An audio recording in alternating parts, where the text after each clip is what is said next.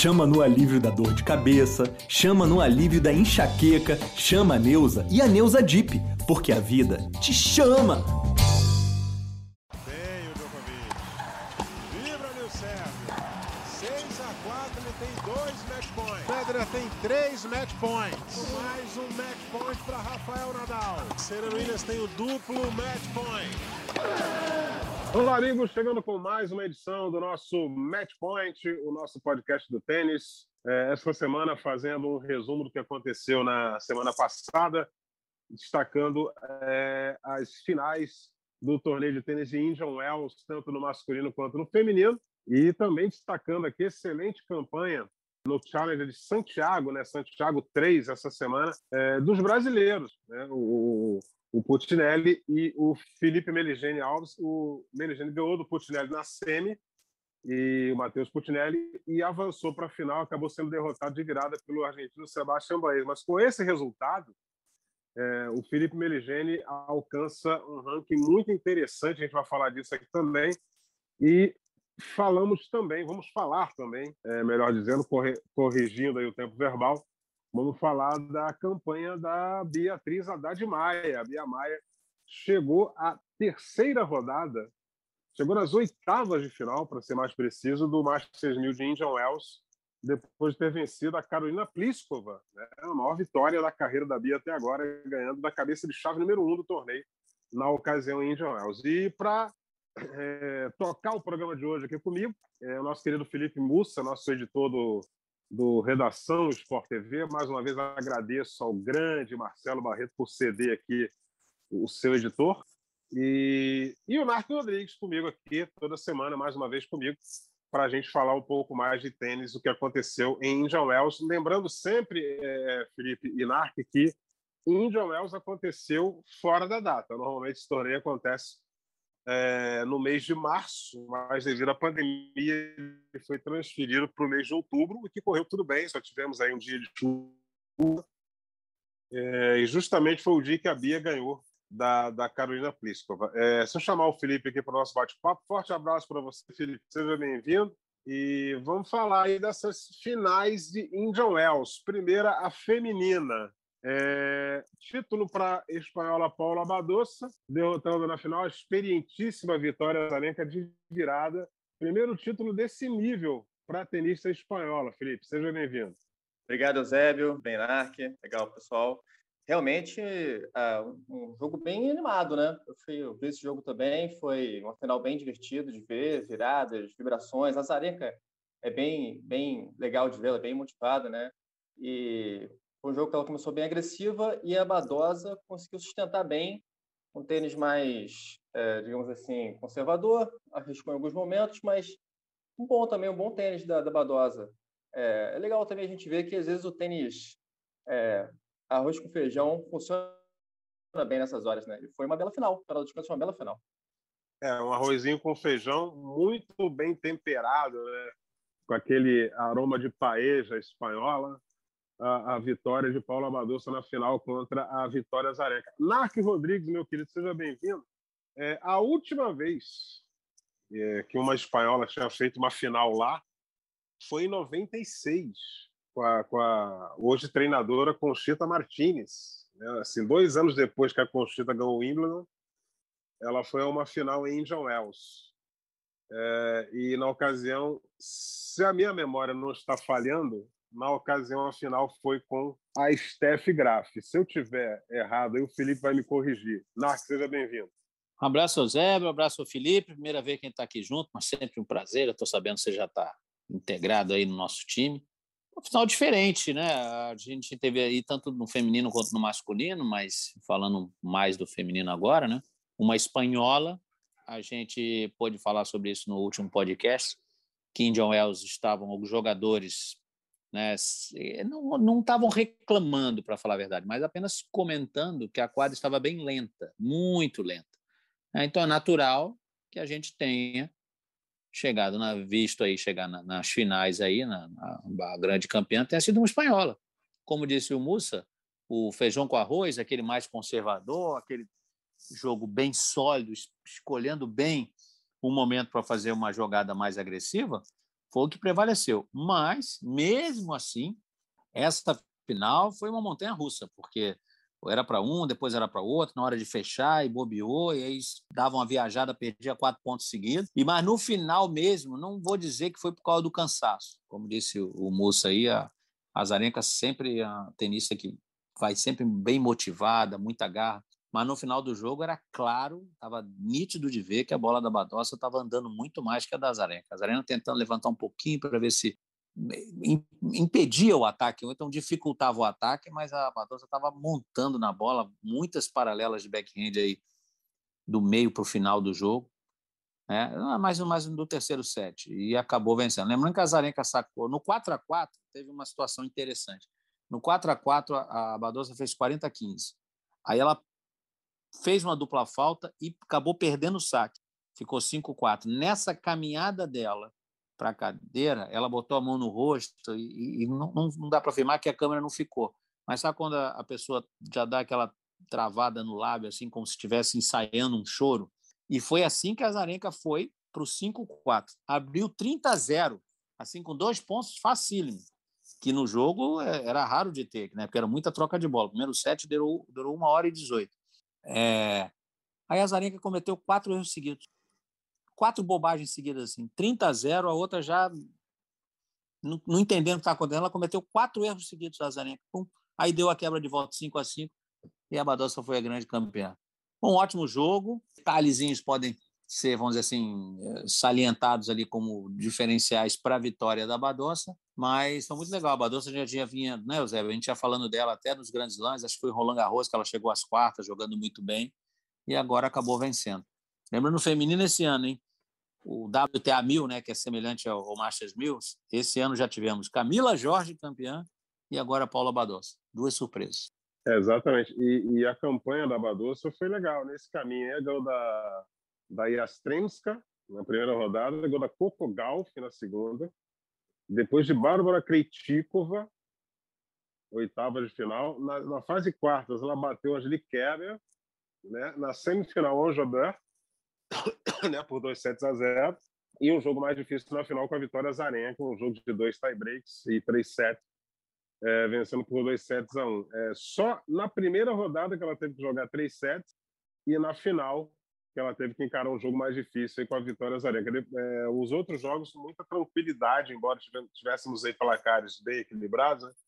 mas com muita tranquilidade a Paula Badosa chegou nessa final de Indian Wells e conquistou o título é o primeiro da carreira dela nesse nível e, e, ela já vinha jogando muito bem desde desde do Aberto da França e tal. Ela não, não foi muito bem no US Open, acabou caindo é, é, na segunda rodada do torneio.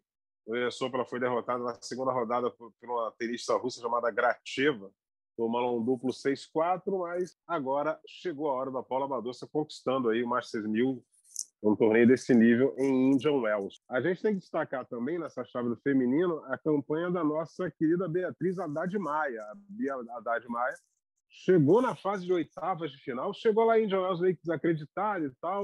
Bia vem, vem fazendo torneios menores, vem conquistando títulos de torneios menores para recuperar o ranking dela. Com esse resultado, é, Felipe, ela chega à, à condição de número 94 do mundo. Se a temporada terminasse hoje, ela entra, é, já, já tá, estaria garantida na chave principal do Aberto da Austrália, que é no início do ano que vem, início de, de, do ano de 2022, que acontece no mês de janeiro. É, que recuperação, né? É, tudo bem que, que, a Bia venceu a cabeça 1, a, Pliskova em condições estranhas, foi o dia da chuva e muito vento, e a Pliskova não soube administrar é, aquela situação, mas a Bia soube administrar melhor e acabou conquistando uma vitória que foi a maior vitória da carreira dela até agora, ganhou da cabeça de chave número um do torneio, a Carolina Pliskova com toda a sua experiência, todo o seu jogo de potência, de bola reta, mas é aquilo, né, moça? Cada um com seus problemas e quando os problemas aparecem, você tem que resolver da melhor forma, né?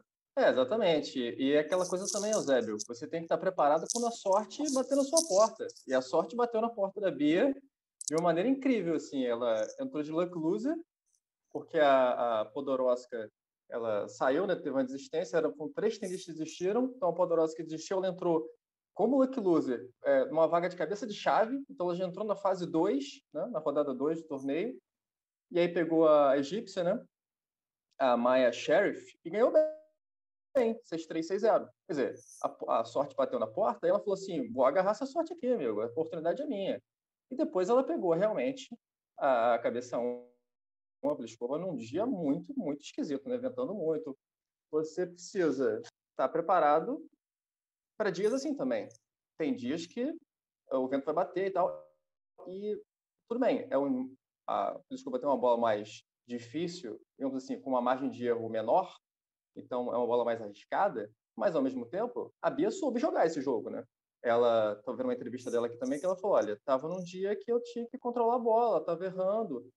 Então, assim, se a gente pode tirar alguma coisa legal disso, depois ela perdeu para a estoniana, e a Sonet contra Ventes, mas a gente pode tirar uma boa coisa dessa campanha, que eu acho, é que a Bia conseguiu é, pensar nesse jogo de uma maneira, pô, vou ficar no jogo, que é uma coisa que a gente sempre fala, pô, os brasileiros precisam mais disso, de, cara, vou ganhar esse jogo, vou achar um jeito de ganhar esse jogo. Ela achou um jeito de ganhar aquele jogo em condições dificílimas, né? É, acabou levando aí uma grande vitória para cima da Pliskova. É, no jogo com a conta Veitnar, ela teve uma certa dificuldade, né? Ela não conseguiu encontrar o jogo dela. Quando ela olhou, já estava 6-0, 4-0. E aí, numa situação dessa, fica muito difícil voltar, né, Marcos?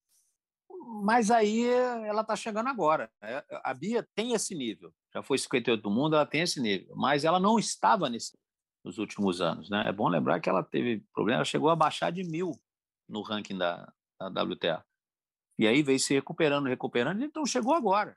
E o Mussa aí levantou uma questão maravilhosa. Estava pronta para aproveitar a oportunidade. Treinando, treinando, trabalhando, confiando, o processo está sendo bem feito, o trabalho sendo bem feito. Quando surgiu a oportunidade, foi lá aproveitou. Estou jogando num dia horroroso, num dia terrível, muito vento. Contra número cabeça 1, um, 3 no mundo. Porém, ela está com mais dificuldade que eu. Então, eu vou ganhar esse jogo. E ganhou. Ah, agora, quanto a conta Veit, ela está chegando agora, é um outro nível. Então, até acho ali que, vamos dizer assim, ela apanhou muito, apanhou, mas foi na chegada. Agora tem que acostumar que daqui para frente vai ser esse nível aí. E ela tem condições. Então, o processo já é outro, o trabalho vai ser outro agora para enfrentar jogadores melhores a partir do momento que, com esse ranking, como você falou, entra na Austrália, não só na Austrália, como em vários torneios maiores ela vai entrar. E direto na chave. Então, vai pegar jogadoras melhores. Então, vai aprender também, vai conviver, porque quando a gente fala que ela, a, o jogador está nos torneios menores, também está treinando com jogadores, entre aspas, tá? piores. Não tem um jogadorzão bonzão lá, uma jogadora ótima para você treinar aquela semana, aqueles meses. Não, você está treinando com esses jogadores. Você está convivendo com esses jogadores. Agora não, agora você tá, deu um salto. Como gostam de dizer, né? Pegou, ficou lá em moda, outro patamar. É. Ele está no outro patamar agora. Agora é outro nível. Tá? Então foi só essa chegada, agora é fazer uma readaptação. Então acho que não tem nem que ficar muito. É, deixar crescer muito esse fantasma dessa derrota para a conta Veit, aconteceu, apaga, e vamos seguir sabendo que agora temos que fazer, tem que fazer ajustes, porque estamos, né, ela, ela com seu técnico, sua equipe, no outro nível agora. E vamos trabalhar para se manter nesse nível e ser cada vez melhor nesse nível. Né? Então, acho que não foi nada de demais, assim, não tem que fazer grande estardalhaço, perdeu, segue a vida, tá? E lembrando, você falou, a, a temporada do feminino é bem mais curta que a do masculino, ela acaba mais cedo, então tem poucos torneios agora a serem disputados ainda esse ano, mas com esse ranking aí, ótima notícia, é trabalhar para iniciar bem o ano, um grande slam logo em janeiro. Um destaque assim, Narkin, não sei o que você achou do jogo também. É, eu achei que a Bia usou bem o slice, cara. Eu sempre achei que ela podia usar mais esse golpe, ela tem esse golpe legal, ela usou bem o slice contra, evidentemente, um jogo assim, totalmente ativo e tal. Depois ela não usou tanto contra a contra a Vente. E eu acho que ela podia usar um pouco mais isso, de mudar um pouco o jogo, né? De saber, botar uma bola diferente e tal. Eu acho que talvez tenha Fez a mesmice, uma... né? Não tirou da cintura, fez mesmo, fez o jogo que encaixava com a outra. Até pode ser, mas eu, eu acho o seguinte, é que acho que o volume da outra também era tão grande tão grande que, que, sabe, aquele negócio, aquele, vem, aquele rolo compressor que você não tem nem muito tempo de pensar. Ela até tentou no início, primeiro set, bater uma bola, subir a rede, mas logo tomou uma passada, entendeu? Ela tentou uma curta também que ela errou, e aí depois, é aquela história, tenista tem muito isso, né? A gente já jogou, você joga também, sabe? Às vezes, ah, vou tentar uma coisa, pum. Primeira coisa que você tenta, você erra, é o certo você tentar de novo, porque o caminho é aquele, mas você acaba se retraindo e acaba não tentando. E aí você, entendeu? Você recolhe demais. Ela tentou uma curta, ótima, intenção boa. Possivelmente ganharia aquele ponto, porque a conta verde estava muito atrás. Ela não foi no terceiro game, já estava perdendo 3 a 0. Mas a bola não uhum. passou. E ali é. ela não tentou mais. Entendeu? Não tentou mais. Às vezes o tenista não enxerga muito de dentro. Se tem um técnico ali e fala: não, você errou essa, mas aquela história, errou a execução, mas a intenção foi ótima, vai acertar as outras. Então, eu acho isso, que, isso. que não, é, é, talvez não tenha questão. pensado, é, talvez não tenha pensado ali, pode ter falhado, mas eu acho que não podemos deixar isso crescer demais. Foi só mais uma derrota e, e chegando, chegando. Agora é, agora é que vem. Agora sim vai ter feito um trabalho e agora sim a gente tem que pensar nas derrotas, o que, que aconteceu, o que, que pode melhorar, onde que vai ajustar, melhorar os rumos do treinamento, que agora, como a gente falou aqui, 96 no mundo, 94 é outro nível, vai jogar Grand Slam. Então, por que, que tem que ter preparado no outro nível? Porque é um nível, por exemplo, Grand Slam, 94 do mundo, pode pegar número 2 do mundo na primeira rodada. Pode também pegar, pegar número 88, a número 70, mas pode pegar número 15, a número 10. Então, tem que estar preparado para esses grandes jogos agora, Bia, com esse ranking. Tem outro, outra é. questão que eu queria perguntar para vocês, só para finalizar a parte da Bia, eu achei que ela, ela tem dois tipos de erros assim, básicos, né? De a escolha da jogada e a execução da jogada. Eu acho que ela está escolhendo melhor as jogadas dela. Pode, às vezes, executar mal, mas eu achei que ela estava conseguindo escolher melhor, ter uma noção melhor de é, qual jogada executar em que momento. E acho que já é, um, já é um avanço, é um problema diferente que você vai ter. Mas acho que foi um avanço que deu para notar nesses, nesses jogos que ela fez em Indian Wells. É, tudo por isso que o ranking dela está subindo. O ranking dela está subindo absurdamente e vem subindo de maneira consistente. Não foi aquela tacada pau lá em cima. Ela vem subindo, subindo até chegar aí. Então é natural que a gente enxergue essas evoluções aí.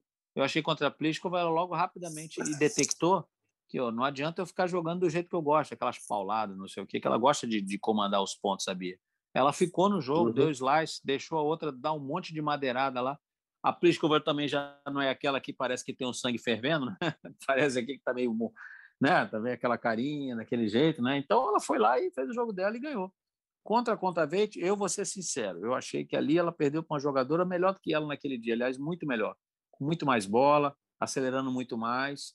E aí aconteceu. Podemos, de certa maneira, olha, poxa, poderia ter tentado outras coisas, né? Como você falou, né? poderia realmente. Mas às vezes a gente, a pressão que o outro coloca na gente é tão grande, tão grande, você não tem nem tempo de raciocinar muito, o volume é muito grande. Então, eu, eu vejo dessa maneira. Foi uma derrota, uma pessoa, um jogador que foi melhor do que ela. Vamos aprender com a derrota, o que podia ser feito no jogo, mas foi uma derrota que agora indicou o caminho. Ó, temos que trabalhar isso porque estamos um nível acima. Bom, é, então, para amarrar a questão aí da, da chave feminina de Indian Wells, é, só destacando aqui que na ressaca após US Open, Emma Raducano foi eliminada na primeira rodada Aliás, depois do Open, o Raducano já trocou de treinador, está dizendo que precisa de, de, um treinador melhor para voos mais altos. Enfim. Leila Fernandes também acho que perdeu Leila na terceira Fernandes rodada. perdeu nas oitavas de final, mas perdeu lutando, meu amigo. A Leila Fernandes ela não entrega de graça, não. Ela perdeu um jogo lutando é, perdeu para a americana marreteira toda a vida lá, a, a Rogers, é Shelby Rogers. Shelby Rogers, que depois perdeu logo isso, em seguida. Isso, então, mas lutou. Foi negócio de terceiro set. Agora, a Leila Fernandes, essa aí, amigo, pode ter certeza que ela vai estar brigando é, até a última gota de suor em todos os torneios que ela entrar daqui para frente. E muito jovem ainda, 19 anos, tem, tem muito tênis para jogar. É o mesmo acontece com a Emma Raducano, só que é melhor trabalhar a cabeça aí para não atrapalhar, senão daqui a pouco a Emma Raducano vai, vai ser um, um fenômeno é, Martin Verkerk, por exemplo, entendeu? Final de Roland Garros e nunca mais se viu falar nele. É, vou falar agora da chave do masculino aqui. Aliás, que torneio masculino louco, né, meus amigos? De, de Indian Wells. É, a final foi entre o, o Nicolas Basilashvili e o Cameron Norrie. É, antes da gente falar da final, vamos destacar aqui a campanha do Grigor Dimitrov. O Dimitrov chegou na semi. E quando não se acreditava muito, muito mais no, Dimitrov, ele foi na semi. Aí você pode falar, mas o torneio não tinha a presença do Nadal, do Federer e o Djokovic resolveu não ir. Mas, assim, é, lá o Zverev, estava lá o Tsitsipas, ou seja, tinha gente boa disputando e grande campanha do Dimitrov no torneio lá. Sim, estava lá também o Medvedev. Não podemos esquecer que ele chegou lá ganhando o Medvedev é, num jogo que ele estava perdendo 6-4, 4x1. 4 4x1, já estava com a passagem marcada para ir embora, de repente mudou o jogo e venceu o Medvedev, chegou até a semi. Foi um torneio diferente diferente, tivemos muitos resultados, né? É, no, assim, surpreendentes, né? O Taylor Fritz, por exemplo. Taylor Fritz, há pouca, alguns meses atrás, estava numa cama de hospital com o joelho sendo operado. Daí agora chega numa semi de, de Masters 1000. Taylor Fritz é. ganhou do Zverev. Ah, então, teve, então a gente teve vários. Basilashvili, foi o campeão, tá, gente? Vamos aqui sempre idolatrar, né? Da, bastante falar bem do campeão, mas foi o campeão Cameron Norrie. Vai ter muita gente que tá, vai ouvir, vai ouvir nosso podcast Exatamente. aqui vai perguntar Britânico. quem é esse cara. Pode ter certeza disso, vai ter gente que vai ouvir o mas quem é esse cara? Cameron Norrie, tá? E pegando o gancho que você falou lá na frente, lá do jogo mais conservador, não sei o quê, o Cameron Norrie, durante muito tempo, treinou na Espanha. Quadra mais lenta. Foi lá, o Cameron Norrie é um lutador, aquele operário da profissão. A gente vê ele jogar, não vê absolutamente nada no jogo dele, mas ele está ali jogando todos os torneios, quase praticamente não se machuca, não se não tem que se ausentar, parar a carreira, mas ele está lá trabalhando, trabalhando, trabalhando, trabalhando, trabalhando e deu a tacada dele. Vamos acompanhar se vai ter mais por aí. Mas a não ser que melhore muito. É o tênis real, né? É o tênis real, né, Narc? É o tênis do... A maioria das pessoas jogam, jogam sim. no circuito, né? O tênis é, mas sim, mas arroz. Com, ficou mas, mal sim, acostumado, mas, né? É, ficamos mal acostumados, mas mesmo diante do que a gente tem aí, vamos ver, mal acostumado, a gente tá aí, o Cameron Norrie está longe de ser aquele cara que enche nossos olhos dele jogando, vendo ele jogar. Tá? Mas foi lá e foi o campeão. De novo, o gancho que você levantou. Aproveitou a oportunidade. Aproveitou a oportunidade. Os grandes foram caídos pelo caminho, pelo caminho, pelo Ele foi lá e pegou a oportunidade. Campeão de Masters 1000. Olha que maravilha. Tivemos é. esse ano também. A gente falou do feminino, Camila Jorge e agora Paula Badossa. Esse ano tivemos Miami, Miami Urquhart e agora Indian Wells, Cameron Norrie. Tênis está é, mudando. É, exatamente, Miami. São outros personagens. Miami foi foi diferente, foi diferente Miami. Vamos ver ano que vem, né?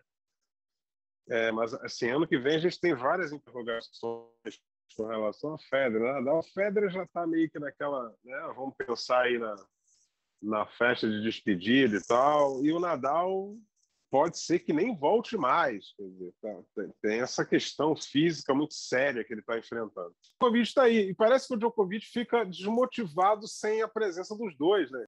Assim, o Djokovic se alimenta muito é, do Nadal e do Federer no circuito. E os que estão aí não fazem tanta frente com o Djokovic, assim, uma hora ou outra ele perde, perdeu para o Zverev, tal, na Olimpíada perdeu para o Medvedev a final do US Open, mas é uma coisa que, que é, fica bem evidente essa questão da, da motivação do Djokovic com, com, relação à presença de Federer e, e Nadal nos torneios. É, Cameron Norrie campeão de, de, de Indian Wells, o primeiro título de mil também da carreira dele. É, o tênis britânico já vem numa ascensão de algum tempo aí, lá desde o Andy Murray ganhando o Wimbledon depois de 77 anos aí sem britânico ganhar. E agora com esse título da Emma Raducanu aí no US Open, Cameron Norrie ganha é, Indian Wells, quer dizer, tênis britânico vivendo um excelente momento, né, com todo o trabalho, todo o investimento pesado, né, de de dinheiro da, da, da Federação Britânica é, surtindo muito efeito e aparecendo excelentes resultados para o tênis é, britânico. É, é, campanha também muito boa do, do, do Nicolás Basilashvili, mas assim, o Basilashvili já é um cara que belisca ali, aqui e tal. Uma hora a gente já estava esperando que ele pudesse chegar num, num torneio grande desse aí, numa final com o outro caindo, tá? Mas o Cameron Norrie realmente foi uma, uma grande surpresa é, é, para a gente aí nessa semana de Indian Wells. E os outros ficaram pelo caminho, né? E, e o Tsitsipas não avançou, o Zverev foi eliminado. E mais uma vez aquela questão do Tsitsipas, que próximo está ficando chato, né, amigo? Mas assim, está muito evidente na arte. e, e, de uma forma um tanto quanto escandalosa essa questão do coach.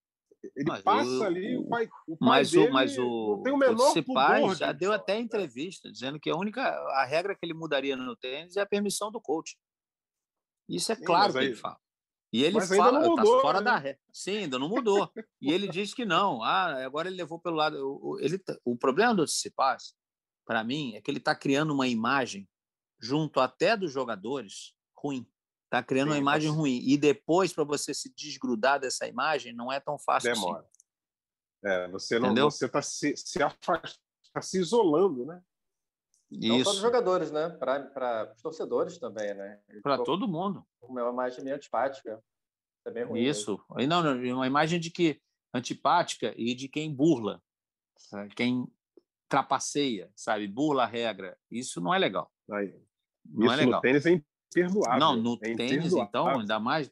Porque no tênis é aquele esporte que você faz a final hoje com. Eu faço a final hoje com o Mussa, semana que vem a gente está treinando junto porque está no outro campeonato, batendo bola, treinando junto. Ou seja, a convivência é muito grande jogadores. Ali, vestiário, treinamento. Se você tem alguém que cria uma imagem ruim, esse cara começa a ser, vamos dizer assim, ele repelido até pelos caras ali no treinamento. Não, não dá. É, é, é, ruim essa imagem, é ruim essa imagem, é péssimo. É, o, Ó, deixa eu só aqui rapidinho tá falando do Cameron Norris. Tá? Uhum. Gente, no torneio tinha Rublev, os melhores do ranqueados do torneio. Rublev, era o Zverev, o Tsitsipas e o Medvedev. O Norris pegou na primeira rodada o predestinado, Tênis Sandro. é. tá? Na segunda rodada, na segunda rodada, ele ganhou aí uma boa vitória, Bautista Gucci. Na terceira rodada, ele ganhou do Tommy Paul, tá? Tommy Paul. Nas quartas de final, ele ganhou do Schwartzman. E aí, não a vitória, o resultado. É. 6-0, 6-2. Na semifinal, ele ganhou do Dimitrov. E na final, ele ganhou do Basilashvili. Então, a gente tem o Dimitrov ganhando do Medvedev, o Fritz ganhando do Zverev, não sei o quê. O Norrie não pegou esses caras. Então, Eusébio, o, o Norrie é um jogador que veio, e como disse o Mussa, muito bem na, em relação à Bia, aproveitou a oportunidade dele. Ele veio caminhando, caminhando, caminhando. Quando ele viu, já estava ali nas quartas, fez um grande jogo com o Schwartzman, depois veio o Dimitrov e ganhou o Dimitrov e foi lá Basilashvili na final. Aí na final para os dois era o jogo da carreira, até agora pelo menos, né? Dos dois, final de Masters Mil e um Masters Mil gigante como o Indian Wells. Acabou vencendo, aproveitou a oportunidade. Parabéns para o Norrie e é isso aí. Tênis é isso mesmo, tem que estar preparado para quando aparecer. Então você treina, treina, treina todos os dias, trabalha, quer cada vez ser melhor, cada vez ser melhor no dia seguinte, ser melhor do que no dia anterior. E aí, quando uma hora que a bola, que a, a bola aparecer, o ponto aparecer, a oportunidade aparecer, você tem que estar, tá, tem que estar pronto para ganhar. Foi, foi o que fez o Norrie. No Indian Wells é. esse ano, bem surpreendente.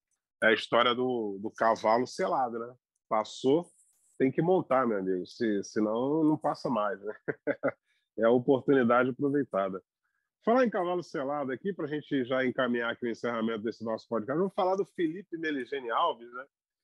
que vice-campeão do, do Challenge de Santiago, perdeu a final para o Sebastião Baez de virada 2 sets a 1, mas na semifinal enfrentou o Matheus Putinelli, que vinha numa campanha maravilhosa também, e os brasileiros cruzaram na semi, aí o, Felipe Meligeni levou a melhor. E com esse resultado aí, o, o Felipe vai para o ranking de número 187, ou seja, é, melhora muito o ranking dele. E se até o fim do ano tiver algum torneio ou outro, e agora ele vai jogar Buenos Aires, é, pode melhorar esse ranking. E se baixa de 104, meu amigo, já entra na chave principal do Australian Open.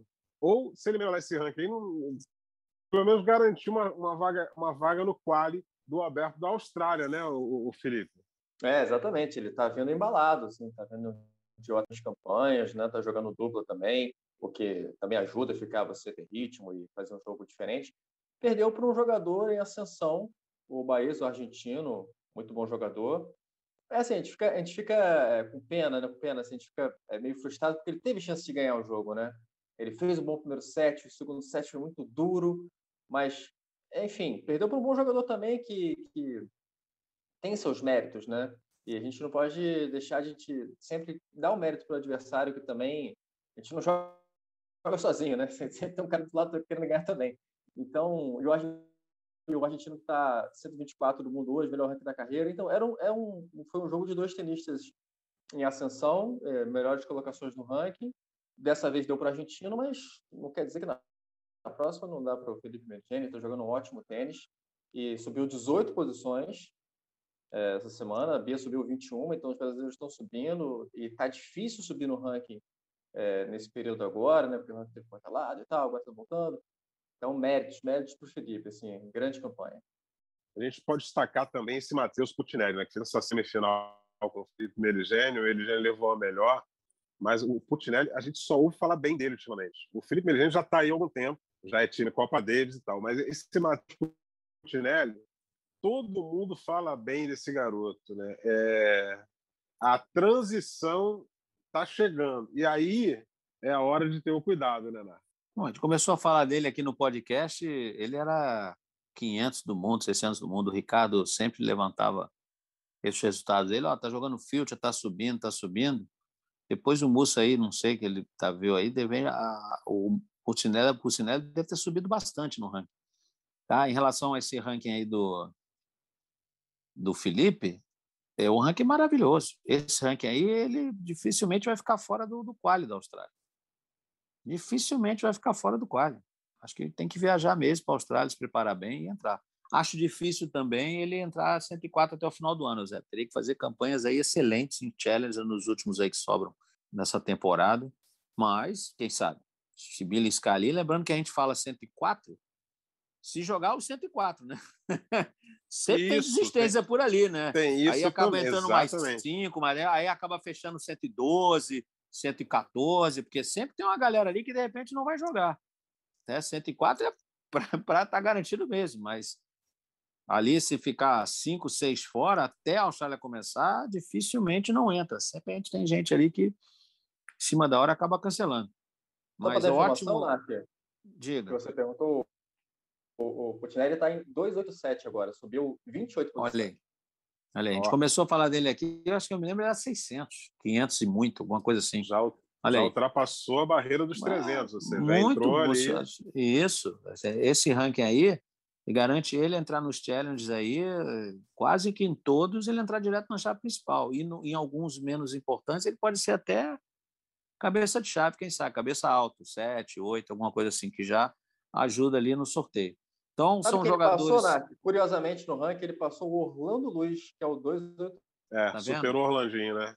Então, e tem uma mais é, esse, é, ele vai jogar Buenos Aires o Felipe e o Matheus está tá em, tá em Bogotá.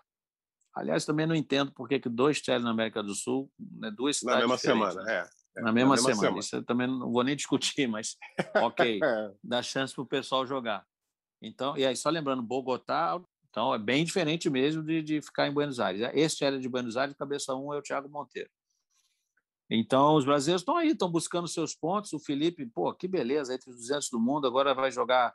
É, não, não, digo que é um outro patamar, ainda tem aquele patamar ali do, de 130 para 180 do mundo, 160, não muda muito.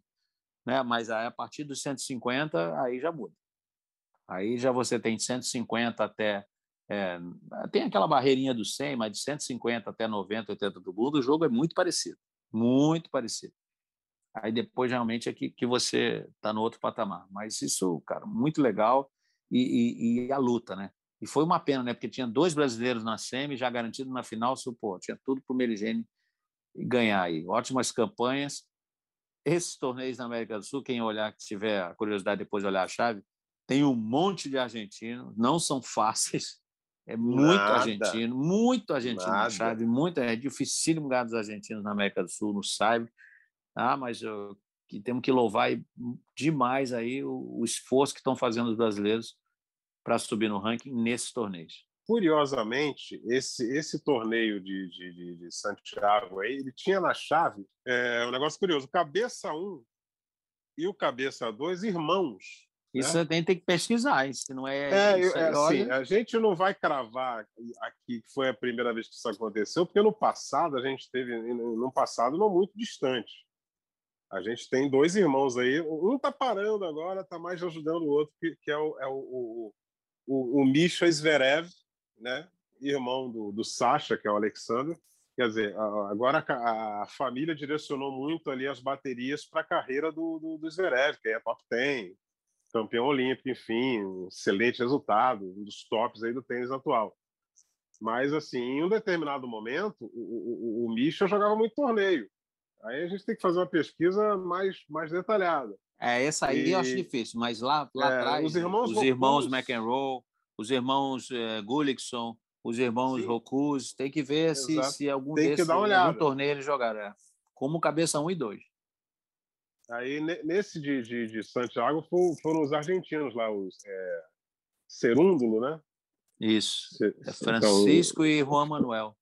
Sim, Francisco e Juan Manuel. Um era cabeça 1, um, outro era cabeça 2. Você poderia ter uma final entre eles, só que eles caíram. Inclusive, um deles perdeu para o Putinelli, né? É, foi eliminado pelo Putinelli. Ou seja, é, foi um fato curioso que a gente observou aqui durante a semana, essa chave de Santiago com dois irmãos, cabeça 1 um e cabeça 2, respectivamente. É, essa semana do tênis que marcou isso aí. Vamos aqui encerrando o nosso, nosso match point de hoje, né? Eu agradeço aqui mais uma vez ao Felipe Mussa pela sua participação. Felipe, é, a porta continua aberta aí, você já faz parte do time, hein? É, é, só o Barretão aí te liberar que a gente pega. Obrigado, Zé. Obrigado. É sempre um prazer estar aqui com vocês. Estou sempre ali defendendo o tênis da redação e o Barreto libera, bem tranquilo. Barretão, ah, a bola está quicando no meio da quadra. Tem que entrar para o winner logo. Exatamente. É, e, e, o Barretão, não sei se o Barretão ele, ele, ele, ele, manda no voleio, mas uma hora eu vou perguntar para ele se ele, ele. Como ele viveu muito tempo em Londres, acho que ele se adaptou à quadra rápida, entendeu? A quadra de grama é, na, na, na, nos parques britânicos, cidade que deixou muita saudade no coração do Marcelo Barreto. Mark Rodrigues, meu querido, até semana que vem estaremos juntos aí fazendo mais uma resenha sobre tênis. Aí o beach tênis bombou nessa semana que passou em Brasília, mas aí é assunto para outro podcast com você e Maurício Noriega. Narc, obrigado mais uma vez. Obrigado, Zébio. É sempre um prazer. Mussa, venha mais vezes, já te falei. Bola está aí no meio da quadra. É só, como você mesmo falou, aproveita a oportunidade e vai para cima. Tá bom? Abraço a todos aí, o pessoal que assiste a gente aqui. Então, você que está acompanhando a gente, sempre acompanha a gente, você já sabe, né? ge.globo barra matchpoint para você acompanhar as edições do nosso podcast do tênis e as notícias do tênis no ge.globo barra tênis. Você fica muito bem informado de tudo que está acontecendo aí no circuito profissional da ATP e da WTA. Um grande abraço a todos e até a semana que vem. Combinação de saque e voleio para fechar o jogo em 2 sets a 0.